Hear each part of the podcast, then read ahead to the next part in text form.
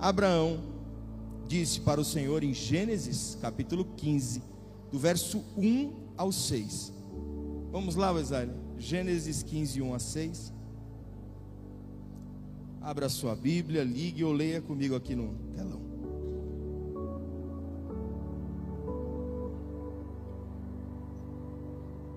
Preste atenção. Depois dessas coisas, o Senhor falou a Abrão numa visão: Não tenha medo, Abrão. Eu sou o seu escudo. Grande será a sua recompensa.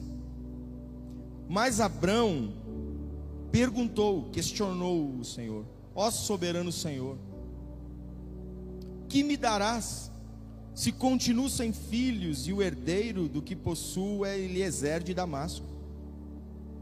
E acrescentou: Tu não me deste filho algum. Abraão estava bravo aqui, não estava não? Um servo da minha casa será o meu herdeiro. Esse um servo da minha casa será o meu herdeiro. Na verdade, Abraão está dizendo assim: alguém que não é nascido de mim será o meu herdeiro. Então o Senhor deu-lhe a seguinte resposta: seu herdeiro não será esse. Um filho gerado por você será o seu herdeiro. Levando-o para fora da tenda, agora todo mundo conhece. Disse-lhe: Olhe para o céu e conte as estrelas, e se é que pode contá-las.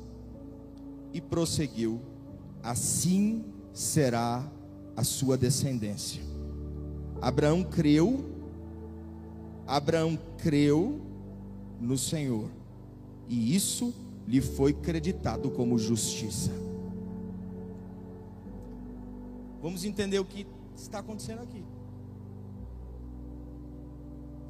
Abraão acabou de sair de uma guerra, você acredita? 100 anos ele entrou numa guerra. Não, ele entrou numa guerra para quê? Por causa dele? Não causa das posses que ele queria ter? Não. Por causa das terras que Deus prometeu a ele? Também não. Ele entrou na guerra por Ló. Você lembra semana passada que a gente falou um pouquinho aqui que Abraão subiu no monte, falou: Ló, escolha, o lado que você escolheu, eu vou para o lado contrário. E Ló, sendo mais jovem, tinha por é, ética escolher o lado mais difícil porque o tio já era de idade e o tio ia para o outro lado. Mas não, Ló olhou as campinas do Jordão e escolheu o mais fácil. E Abraão ficou com o carvalho do Manré, que era um lugar totalmente desértico, sem água, sem nada. Lá ele ergueu um altar e o Senhor o abençoou. Porém, agora, os cinco reis entram em guerra e Sodoma é tomado completamente. Ló, sua, sua esposa e as suas filhas e todos os seus servos são levados como prisioneiros e iam ser mortos. Abraão entra em guerra contra o inimigo que nem era dele para salvar Ló. E o melhor de tudo, Abraão vence a guerra. Não, isso é o melhor de tudo. Abraão entra numa guerra por alguém que, que não tinha assim. Vamos falar a verdade. Tinha escolhido a melhor parte, tinha usurpado do seu tio, que o carregou, que nem recebeu a promessa, mas Abraão entrou na guerra por ele. Ló merecia? Não. Mas Abraão mesmo assim entrou em guerra por Ló. E venceu essa guerra. Trouxe Ló de volta, a sua esposa, as suas filhas, todos os servos, não só de Ló, de todos os moradores de Sodoma, e trouxe ainda todos os bens que tinham sido roubados. É incrível essa história. Abraão venceu uma guerra. Abraão não é um homem de guerra. Abraão não é um homem treinado e apurado, mas ele entrou numa guerra por alguém que não merecia. Então não fique se julgando pelas guerras que você entrou por quem não merece. Você já entrou na guerra por tanta gente, não já? Você falou, puxa, entrei em guerra por quem nem merecia. Lutei por alguns que nunca fizeram nada por mim. Eu acabei muitas vezes até me desgastando, ficando ferido, arrumando contenda até com quem eu nem precisava por causa de alguns que nem merecia. Eu digo para você, existem guerras que nós vamos realmente entrar por quem não merece. Vamos, vamos entrar. E aí você diz, mas e aí? O que eu faço? Entre na guerra Não espere nada em troca. E faça por favor, somente por favor, porque cada um dá o que tem de melhor. Se ninguém fez isso por você, não espere mais. Agora, seja o melhor de você mesmo. Eu vou continuar entrando em guerras por pessoas que não merecem ainda, com certeza. Quando Abraão voltou e falou com o rei de Sodoma, ele diz assim: Me dá só as mulheres, as crianças e os moradores, e todos os bens podem ficar para você. Abraão ergueu as duas mãos para o céu e disse assim: Eu não quero nada, absolutamente nada, porque nada disso é meu. O nome disso é favor. O nome disso é favor. Só que toda guerra gera resultados posteriores. Agora Abraão ele volta e Abraão está com medo, por quê? Com medo de os reinos que ele venceu, que ele foi lá saquear, virem contra ele. É um medo comum. E ele, com medo, Deus se apresenta a ele e diz assim: Abraão, não tenha medo, pois eu sou o seu escudo. A guerra não foi você que venceu, Abraão, fui eu. E agora você está com medo, mas não tenha medo, pois eu seu, sou o seu escudo. E eu sou a sua fortaleza, o seu baluarte, aquele que monta, monta uma, um forte, uma fortaleza ao seu redor. E se você venceu aquela hora sem estrutura, se vierem contra você, você vencerá de novo. Pois quem te dá a vitória não, é, não são os seus braços, os seus pensamentos, a sua qualidade, seu treinamento, as suas alianças. Quem te dá a vitória sou eu. Então descansa, não tenha medo. Só que quando Deus falou isso para ele, Abraão abriu o coração. O medo de Abraão não era tão grande quanto a incerteza de ter um filho, do cumprimento da promessa. Nós temos realmente medo da batalha, mas muitas vezes o medo da batalha é menor do que o medo de não, ser, não se cumprir as promessas que Deus fez em nossa vida. E quando Deus termina isso, quando ele imagina que Abraão vai levantar um altar de sacrifício, Abraão levanta uma dúvida. Olha só, mas Abraão perguntou: Poxa, Abraão ouviu aquilo de Deus, eu sou seu baluarte, eu vou cumprir, eu vou te recompensar, não tenha medo, fique tranquilo, eu sou o seu escudo. E Abraão perguntou: Ó oh, soberano Senhor, que me darás? Ou seja, o que o Senhor tem para mim se continuo sem filhos?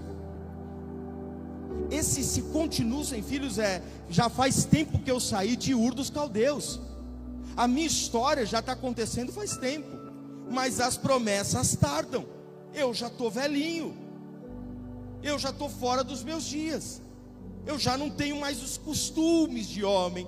E quando eu digo isso, eu espero que você me entenda. Abraão já está passando da idade de ter filhos, e Sara também. Abraão está dentro da sua tenda, escondido. Após de ter ganho uma guerra, e a guerra não foi suficiente para gerar coragem a Abraão. Engraçado, né? A, mesmo ele batalhando e ganhando de quatro, cinco reis, não foi suficiente para tornar Abraão mais corajoso. Ainda assim ele tinha dúvida. Ainda assim ele achava que não ia acontecer. Ainda assim ele estava preocupado. Ainda assim ele estava fazendo planos terrenos, olhando seu servo e falando: Ele que vai ter que ser o meu herdeiro, pois o Senhor não vai me dar filhos. Dentro de sua tenda, dentro de sua realidade, dentro de sua própria vida, dentro da sua própria existência. É aqui que eu paro e eu digo para você: quantas guerras você já não venceu na sua história? Faz as contas aí. Existem coisas que a gente olha e fala assim: Isso aqui eu não vou conseguir resolver de jeito nenhum. E daqui a pouco passa um, dois meses, Deus dá uma ideia, muda tudo e você resolve. É uma guerra que você venceu. Uma guerra familiar que muitas vezes você acha que nunca será resolvido, daqui a pouco você olha, está tudo certo, resolveu. O problema foi amenizado, você conseguiu conversar, pediu perdão, guerra resolvida. Uma faculdade que você trancou, que está lá parado, está com um valor altíssimo. Daqui a pouco a faculdade liga e fala assim: Olha, tem uma proposta para você, pagar 10% do valor total. Oh, glória! A guerra vencida, não é guerra vencida? uma dívida que você acabou acontecendo por um infortúnios. Não que a gente faz dívida porque quer, mas existem dívidas que nós não conseguimos cumprir. Acontece. E aí daqui a pouco aparece uma oportunidade, você soluciona. Deus abençoou uma guerra vencida. Outras guerras, guerras contra doenças. Quantos não enfrentaram guerra contra esse vírus? Agora. E aí o dia que sai do hospital, tem gente até batendo palma. Guerra vencida, parabéns, você saiu, saiu do coma, saiu do respirador. Parabéns, você venceu essa guerra. Tem gente que está nos assistindo agora que saiu dessa guerra. Nós saímos agora de dois anos e pouco de guerra, estamos começando a respirar sem máscara, né? Bom demais. Né? Mesmo tendo alguns contra, alguns a favor, é bom estar tá sem máscara. Aqui é um ambiente bem controlado, cada um está no seu lugar. É uma guerra que nós vencemos, mas mesmo vencendo guerras terrenas, não é suficiente para nos dar coragem e garantir a promessa. Então nós olhamos falando, venci essa guerra, venci essa, venci a outra. Essas são guerras do dia a dia, mas não foi suficiente para me motivar, para me projetar e me dar coragem para dizer essa promessa se cumprirá, porque só quem pode cumprir a promessa é Deus. Por isso que Promessas não se cumprem com esforços. Você pode trabalhar, você pode acordar de madrugada, orar às três da manhã, orar, jejuar 40 dias o jejum de, de Daniel, de Ezequiel, João Batista, comendo gafanhoto, com mel. Você pode fazer o sacrifício, o que for, não existe nenhum sacrifício que vai te gerar coragem para permanecer esperando pacientemente a promessa. Ou dizer, amanhã a promessa vai se cumprir, pois quem cumpre é Deus, pois quem deu foi Ele. E se Ele deu, e se Ele fez, Ele é fiel para cumprir. Hebreus capítulo 6, do verso 13 ao 15. Preste toda atenção nesse texto. Quando Deus fez a sua promessa a Abraão, por não haver ninguém superior por quem jurar, jurou por si mesmo forte. Não existia ninguém maior que ele, ele jurou por si mesmo. Dizendo: Esteja certo de que o abençoarei e farei seus descendentes numerosos. E foi assim que depois de esperar pacientemente, Abraão alcançou a promessa. Quando eu falo para você sobre promessas que não se cumpriram, só existe um posicionamento para nós: esperar pacientemente. É difícil esperar? Como Abraão estava esperando dentro de sua tenda. Eu vou traduzir aqui: a, sua, a tenda de Abraão era a realidade dele. Imagina comigo Abraão olhando Sara e pensando: como que ela vai gerar um filho para mim? Sendo que agora Sara já Vou levantar da cadeira, Abraão, me ajuda aqui. Era todo o esforço, eles já são senhores de idade. Ela vai levantar da cadeira, é, ai meu Deus, as costas. Eu já fico assim de vez em quando. Imagina Abraão depois de uma guerra com 100 anos. Né? Se alguém já travou as costas, sabe, ai meu Deus, aquela dor aqui, nervo ciático. Né? Uma vez eu viajei de avião, deixei a carteira no bolso, 12 horas de viagem. Quando cheguei lá, inflamou o nervo ciático. Olha, era o Abraão com 100 anos, né, voltando da guerra. É difícil, ou não é? Nervo ciático é duro, né? É Jesus Cristo. E aí a Sara vai levantar e Abraão olhar e falava: Meu Deus, como é que ela vai engravidar? Como é que vai ter barriga? Como é que vai carregar? Não tem como. E ele, com todas essas dúvidas, já começou a projetar. Ah, eu acho que aquele servo ali vai ser o meu herdeiro. Talvez eu traga Ló de volta e ele vai ser o meu herdeiro. Não, acho melhor aquele servo ali, ele é muito fiel. Eliezer de Damasco. Ele vai ser o meu herdeiro. E aí Deus vem para Abraão, nessa incerteza toda, nesse medo todo, e diz: Abraão, o seu descendente nascerá de você. O que Deus está afirmando é: aquilo que eu te prometi ainda está em validade. Não é porque está demorando que se tornou inválido. Não é porque você desviou em alguns caminhos ou entrou em guerras que eu não mandei você entrar, São guerras suas que você venceu, porque eu fui contigo, mas eu não te pedi para entrar. Mesmo você indo no Egito e cometendo alguns erros, mesmo assim, você sendo infiel, eu sou fiel. Eu não preciso de você ser fiel para eu ser fiel. Se eu te prometi, eu vou cumprir. E eu disse que nascerá um herdeiro da sua casa, será seu filho, será filho de Sara, e o nome dele será Isaac. É isso, é Isaac ele nascerá, mas as circunstâncias me dizem que não. E quem disse que são as circunstâncias que estão ao seu redor que ditam o seu futuro?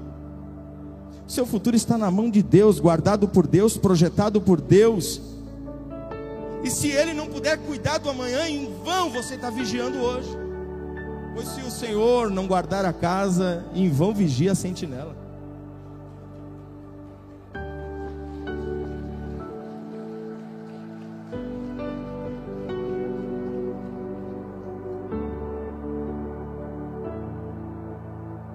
Tinha vários inimigos, fatores internos e externos. Sara está envelhecendo. O tempo está passando. Já faz tempo que eu saí de Ur dos Caldeus. Guerras estão se levantando ao meu redor. Parece que Deus se esqueceu do que ele me prometeu. Parece que a aliança acabou. Onde será que eu errei? Onde será que eu falhei? Esse é um pensamento que toda religiosidade tenta imprimir em sua membresia, sabia? Você chega e diz: Estou passando dificuldade financeira. A pergunta da liderança religiosa é: Você está ofertando direito? É assim. Está pagando suas contas espirituais da forma certa? Fiquei doente. Você está pecando, não é assim? Está em pecado, por isso você está doente. Lá em casa está uma guerra. Você fez jejum essa semana? É isso que Abraão estava pensando. O que, que eu errei? O que será que foi? Será que foi minha falha do Egito? Será que foi a, a, mentira que minha esposa era minha irmã? Será que foi isso que Deus cancelou? E Deus vem da seguinte forma: Abraão, não tenha medo. Eu ainda estou contigo. E por mais que você tenha medo, e por mais que você não acredite, e por mais que você esteja desistindo, eu não desisti de você. Eu não desisti da tua história. Eu não desisti do que eu te prometi, pois o que eu te prometi eu jurei por mim mesmo. E nessa circunstância, Abraão, no seu mundinho, Deus pega e diz: Abraão, sai da tua tenda, sai da tua realidade, para de olhar as guerras ao seu redor, para de olhar essas dívidas que estão se levantando, o desemprego, que eu sei que está aí, muita gente está desempregado, para de olhar essa situação, pois essa é o natural, todo mundo conhece. Você de dentro vê isso e quem está lá fora também já sabe que está difícil e cada dia vai ficar mais, todos nós sabemos. Eu sei que está difícil. Eu sei que está difícil e cada vez vai ficando mais. Que a maioria das pessoas olha o nosso passado e nos julgam. Eu sei disso. Que olha você, o que tudo que você fez, eu já sei disso. Mas eu quero que você saia dessa realidade e olhe para algo que você não pode alcançar. E quando Abraão sai, ele diz: Olha para o céu. E Abraão olha. Conte as estrelas se pode. Se o céu é intocável para nós hoje, se hoje o céu é impossível até de desbravar, a gente, o máximo que a gente consegue, você vê isso, o dizem, né? A lua, os satélites ao redor, orbitando a Terra. Não conseguimos sair praticamente do segundo planeta do nosso lado. Já tem planos para pessoas morarem em Marte. Se vai acontecer, eu não sei. Mas quando Deus mostra para Abraão, na realidade dele, Abraão olhe para o céu, olhe para aquilo que não está ao seu alcance, aquilo que é intocável para você, até isso que é intocável para você, que não está ao seu alcance, eu criei com as próprias mãos, aquilo que é que é impossível para você. Olhe para o céu e conte as estrelas. Se nem contar você pode, imagina tocá-las. Eu conheço cada uma delas pelo nome, eu sei onde elas estão posicionadas perfeitamente para que o universo funcione da forma mais equilibrada possível. Foi eu que equilibrei o universo. Conte se você pode, Senhor, eu não posso, é impossível contar. Se o ser humano não tem nem capacidade de contar, então olhe para esse impossível. É exatamente assim que será a sua descendência. Pode parecer impossível, mas sou eu que faço. Pode parecer improvável, pode parecer intocável, pode parecer que está muito longe, mas pode ter certeza que se Deus prometeu, Ele é capaz de cumprir. E Ele vai cumprir, Ele vai realizar. Quais foram as promessas que o Senhor depositou em sua vida agora? Então pare de olhar para dentro da sua tenda, da sua realidade, e olhe para a promessa e faça dela o seu objetivo, caminhe em direção a ela. E por mais que seja impossível e intocável, você não precisa tocar para acontecer, pois quem faz acontecer é o Senhor. E Abraão creu, mesmo com medo. Você pode ter fé e ainda assim estar cheio de medo. Você pode ter fé, acreditar e mesmo assim estar duvidando. A sua dúvida justa é válido. E quem nunca orou a Deus e disse: Senhor, eu não acredito mais, eu não aguento mais, eu não estou acreditando, eu, pra, eu vou desistir. Quem já chegou nesse ponto de olhar a Deus e falar: Deus, eu cansei, eu não sei mais o que fazer. Quem com lágrimas, olhando uma situação de desespero dentro de casa, não olhou Deus e falou: Deus, me ajuda, eu não sei mais o que fazer. Toda vez que a fé nasce em meio à dúvida, aquilo que você acredita é creditado como justiça. É isso que diz o texto. Abraão creu, e isso lhe foi creditado como justiça. Justiça é o que determina o que acontecerá daqui para frente. Quando a justiça é praticada num caso de crime, a justiça foi aplicada. A partir dali nós saberemos se o criminoso será condenado, livre, porque a justiça ela alinha destinos. A partir da justiça, ela coloca em caminho coisas que antes estavam apenas flutuando. Ele puxa e diz: Não, isso aqui vai ser a justiça a partir de agora. O criminoso vai pagar pelo que fez. E a justiça desse mundo, ela ainda é falha. É falha. Solta bandidos e prende inocentes. É a justiça do nosso mundo. É uma justiça injusta. Mas a justiça de Deus é perfeita e é em amor. Então, quando ele diz que Abraão creu, e é a primeira vez que aparece na Bíblia a palavra creu, primeira vez, ele acreditou em meio a todas as dúvidas. Eu espero que você entenda o que eu estou falando em meio a todas as dúvidas ao redor e do coração também, e da mente, e vagando em tantas direções, dizendo: será que vai acontecer? Será que eu posso? Será que é possível? Em meio a todas essas dúvidas, surge uma semente do tamanho de um grão de mostarda, chamado fé, e você diz: não, mas eu ainda acredito. Isso é acreditado como justiça, e a partir daí é alinhado o seu destino. Por isso que quem crê em Deus vive por fé e não por vista, pois vive pelo que acredita e não pelo que vê. E cada vez que vivemos pelo que acreditamos e não pelo que vemos, é acreditado como justiça. Ou seja, nós decidimos o nosso, o nosso futuro acreditando naquilo que Deus tem para nós.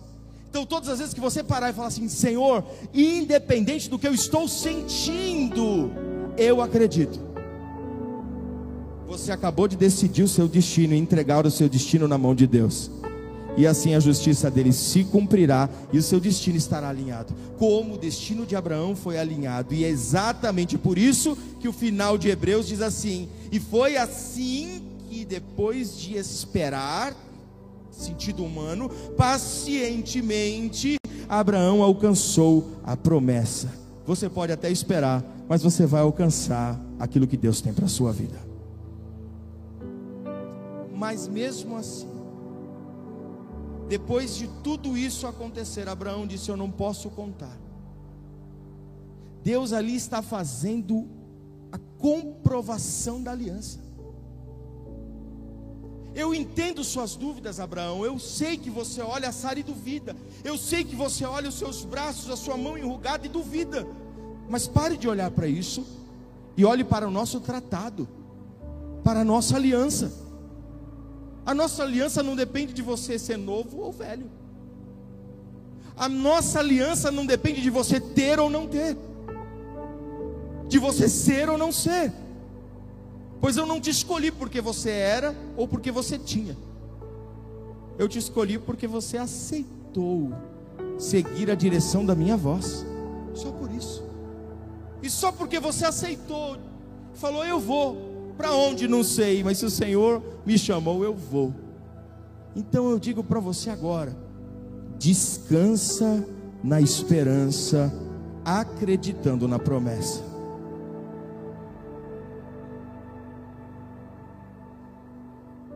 Preste atenção. Um barco.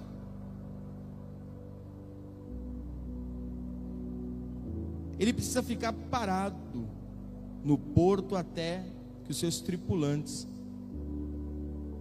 cheguem a ele e dê para ele uma direção.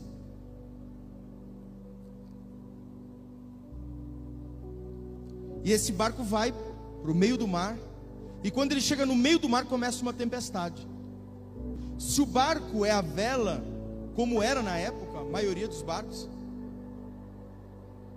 se começa a tempestade e o vento bate forte, barco está à deriva. Ele vai para qualquer lugar. Existe um instrumento dentro do barco chamado âncora.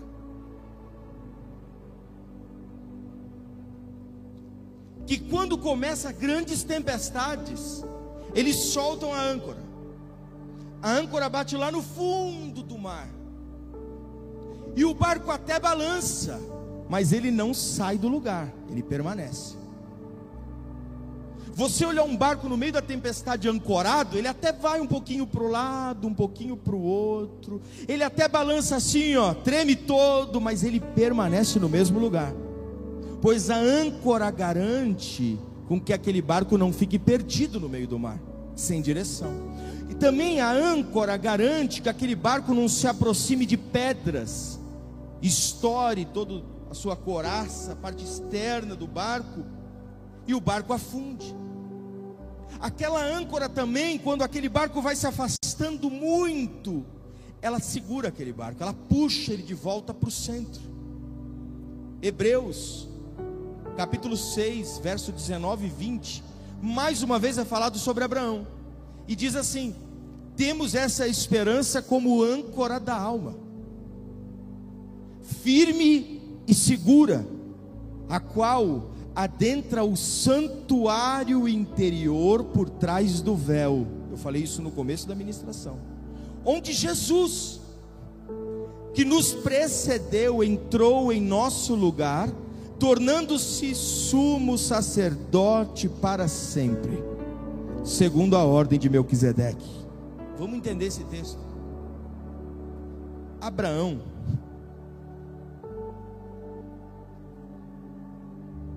no seu tempo limite de vida, não entendeu o que seria Messias nem Cristo, mas agiu como se houvesse. Ele andava como se Cristo já tivesse entregado, já tivesse é, se sacrificado na cruz por todos nós. Eu, eu quero que você preste atenção nisso, porque é muito difícil. Mas você precisa compreender isso. A fé que Abraão demonstrou na promessa, ela transpassava o seu momento de vida terreno. O que em Hebreus é imputado sobre ele, que aquilo que Abraão sentiu foi a esperança. E essa esperança não é uma esperança comum de, ah, eu estou esperando que no Natal eu vou viajar. Isso é espera, é esperar, é coisa natural. Essa esperança é ter a certeza daquilo que você tem, entrou aqui hoje desejando será realidade amanhã. É isso. Você ter certeza que você estará com toda a sua família sentada aqui na igreja e todos servirão ao Senhor. Essa é a esperança que Abraão sentiu. Quando Abraão sente essa esperança do filho que vai nascer, é em meio a todos os medos terrenos, todas as dificuldades terrenas, ele lançou sobre a palavra de Deus a sua esperança como âncora, porque o mar agitado da vida estava ao redor dele, as guerras, os problemas, as dificuldades, as brigas dentro de casa, a falta de dinheiro, a falta de esperança terrena, a falta de amanhã, a economia quebrando, tudo, diversos problemas que estão ao nosso redor, projetos que deram errado, pense em tudo isso. Você diz: Eu não tenho onde me assegurar.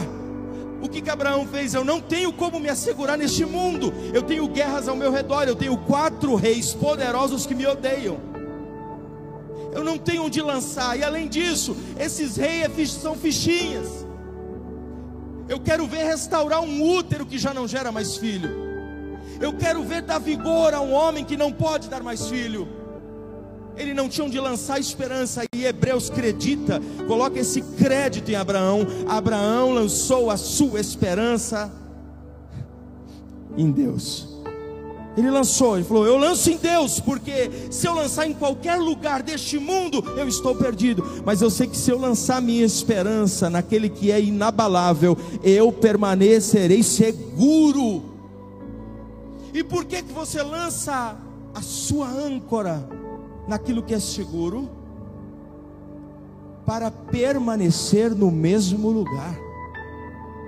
Se Deus me colocou aqui, e se eu estou vendo que os ventos querem me levar para longe, eu desço a minha âncora, pois eu não sairei deste lugar se o Senhor não for comigo. É exatamente o que Moisés disse para Deus: se a tua presença não for comigo, eu não sairei deste lugar solta a âncora. Tem mais uma coisa. Quando eu solto a âncora, eu não vejo o fundo. Mas quando ela bate na rocha, eu sei que ela está firme. Você pode não estar vendo, mas solta a sua âncora da esperança da sua alma na rocha que é Cristo Jesus. E por mais que você não esteja vendo agora, você pode sentir o fundo agora está firme. Agora eu não vou mais me perder. Agora eu estou no caminho certo. Agora eu estou firmado naquele que é inabalável. Agora eu estou firmado naquele que depositou em mim a promessa. E eu não me desviarei do caminho. Podem muitas vozes estar ao meu redor. Pode uma tempestade estar ao meu redor. Eu estou ancorado em Cristo Jesus. Temos que continuar.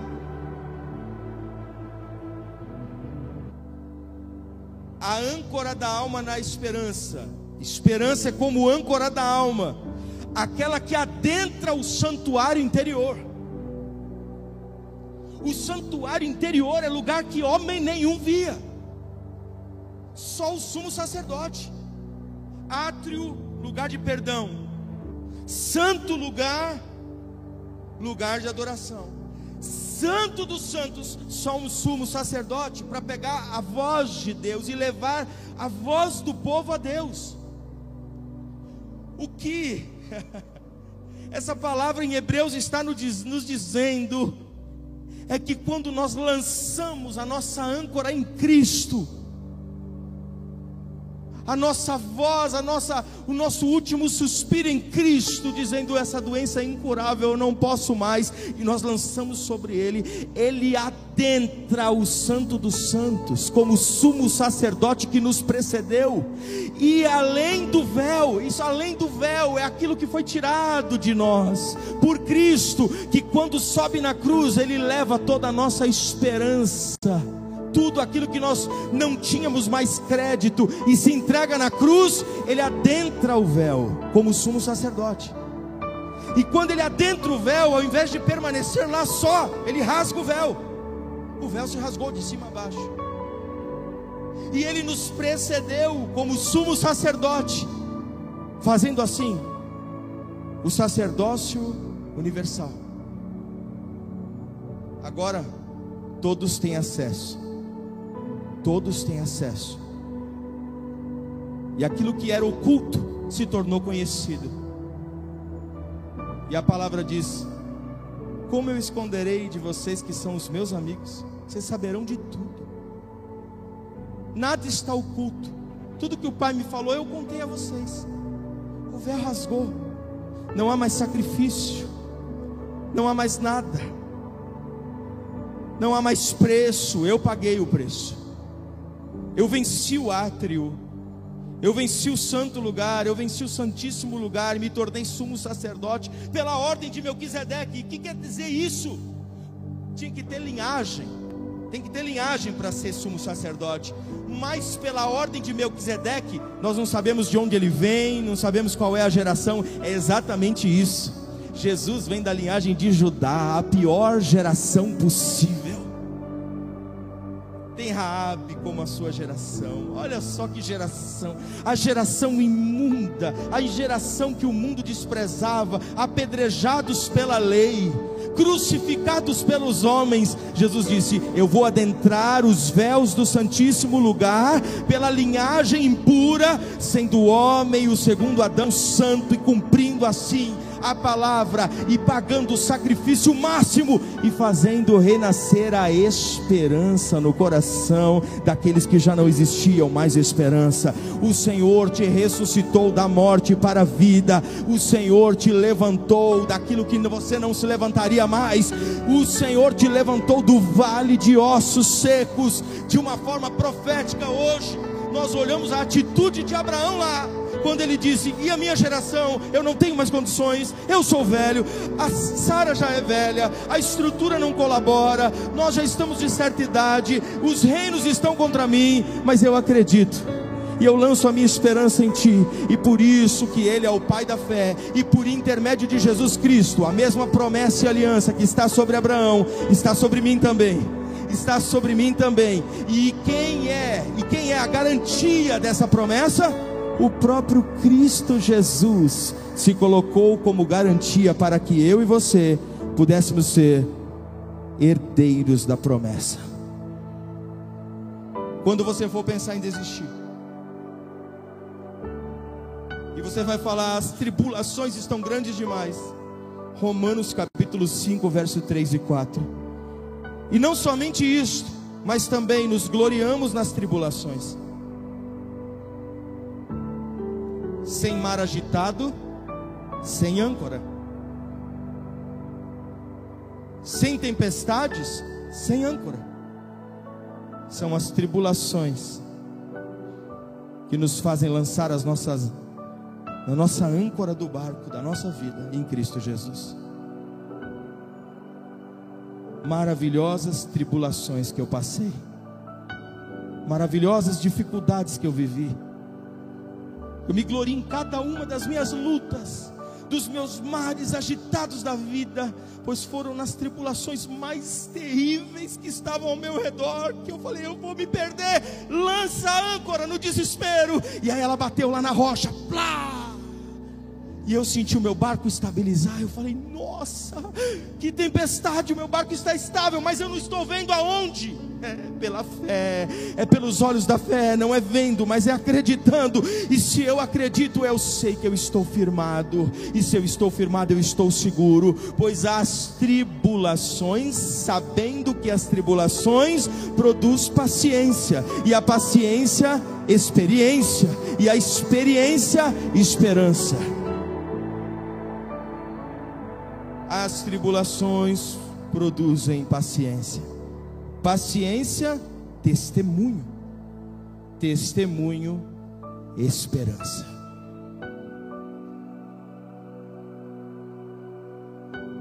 Por isso eu cheguei até agora para dizer para você: não desista.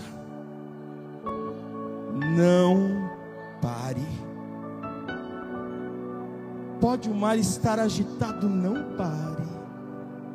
Desista agora. Não é tempo de desistir de orar pelo seu casamento. Não é hora. O mar está tribuloso, lança a sua âncora na esperança. Em Cristo Jesus, na rocha inabalável. Lança a tua âncora, mesmo que você não esteja vendo, e deixa a âncora achar o fundo deste mar agitado. E você vai ver que lá, mesmo sem ver, você vai estar seguro. Não desista do seu filho hoje, não desista.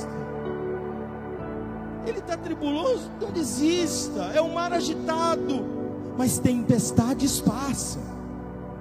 Tempestades passam. Mas a palavra não passa e permanece e se renova todos os dias. Você pode olhar sua vida e falar: Minha vida é um mar agitado. Não desista de você. Não desista de você, pois Deus não desistiu de você. Deus não desistiu da tua história. Deus não desistiu da tua família, Deus não desistiu dos teus planos, Deus não desistiu dos teus filhos, Deus não desistiu do seu ministério. Então não desista. Está agitado demais? Lance a âncora, que é a esperança da alma. E compreenda que as tribulações produzem paciência. E a paciência testemunho. E o testemunho produz esperança. Amém?